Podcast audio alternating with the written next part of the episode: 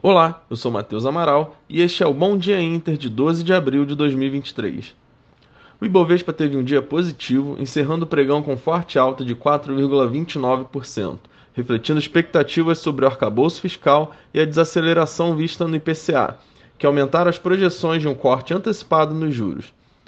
Na alta de ontem, os destaques ficaram para o setor de varejo, aéreas e construção civil, além de Vale e Petrobras, com a alta dos preços do minério de ferro e petróleo.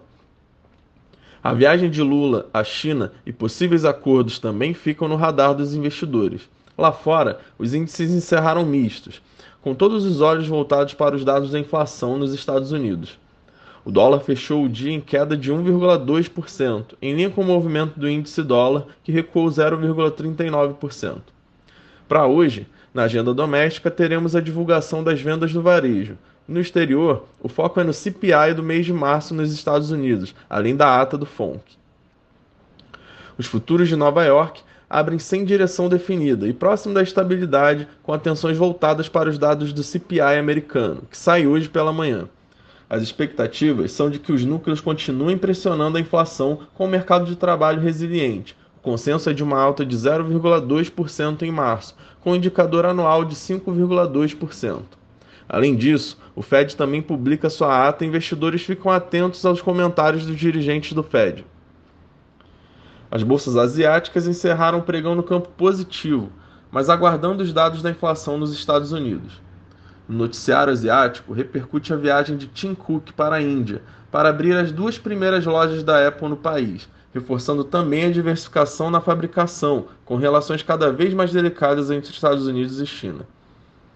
O mercado europeu abre em alta, na expectativa do CPI americano, enquanto isso, algumas fontes relatam que a Rússia tenta driblar as sanções europeias para vender derivados de petróleo, e na Suíça, a Câmara Baixa do Parlamento deu um não simbólico para a aprovação de 109 bilhões de francos suíços em garantias do governo para aquisição do Credit Suisse pelo BS, como demonstração do descontentamento popular e político com o acordo.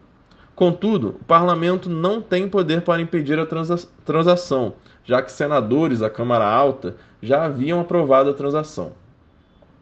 Por aqui, o IPCA abaixo do esperado divulgado ontem trouxe forte movimento altista para o Ibovespa, com o dólar encerrando a R$ 5,00 e também pressionou a curva de juros, que aponta um corte na Selic na reunião de junho, pressionando a política monetária do Banco Central.